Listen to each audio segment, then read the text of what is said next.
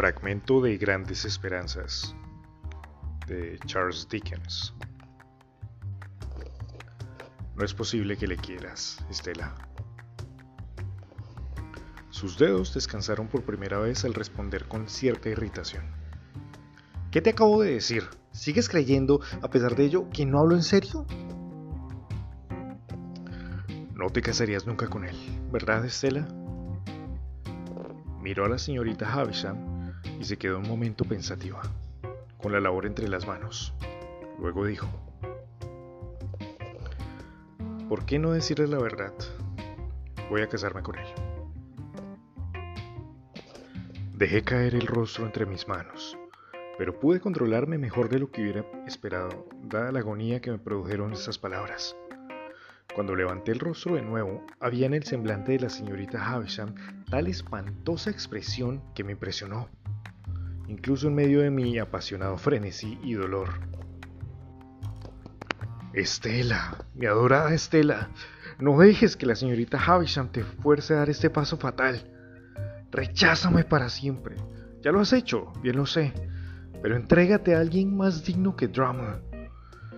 La señorita Havisham te entrega a él como la mayor injuria e insulto que se le puede hacer a los muchos y más nobles hombres que te admiran y a los pocos que de verdad te aman.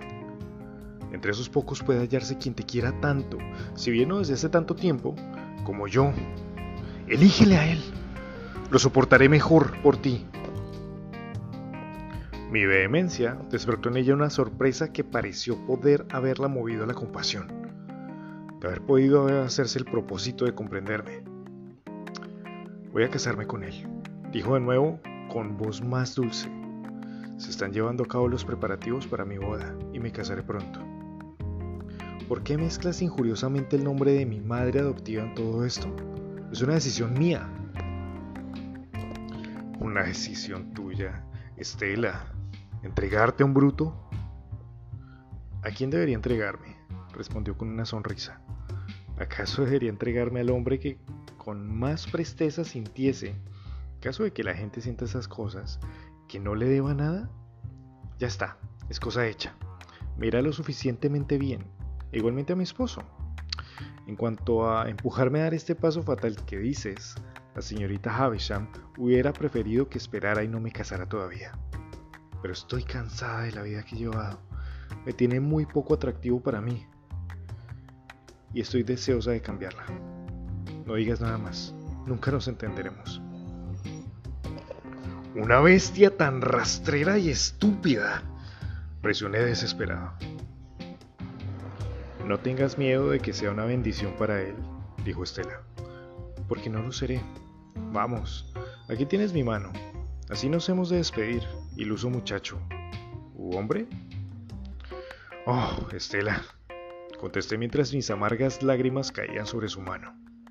A pesar de mis ímprobos esfuerzos por contenerlas, aunque pueda permanecer en Inglaterra y mantener erguida la cabeza entre los demás, ¿cómo podría haberte convertida en la esposa de Drummer? Tonterías, contestó. Eso son tonterías. Esto se habrá pasado en un abrir y cerrar de ojos. Jamás, Estela. Dentro de una semana ni te acordarás de mí. No acordarme. Eres parte de mi existencia, de mí mismo. Has estado presente en cada una de las líneas que he leído desde que vine aquí, un vulgar y tosco pobrecillo cuyo corazón heriste ya entonces.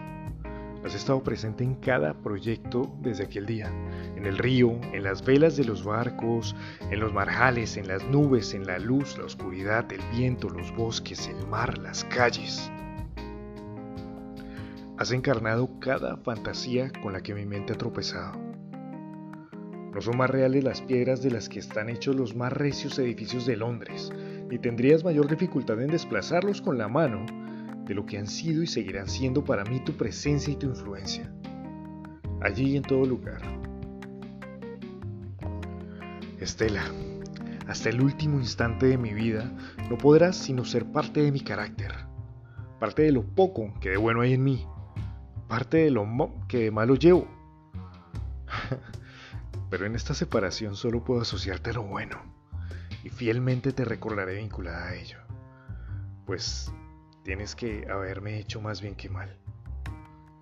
Cualquiera que sea la punzante tristeza que ahora puedas sentir, Dios te bendiga y Dios te perdone.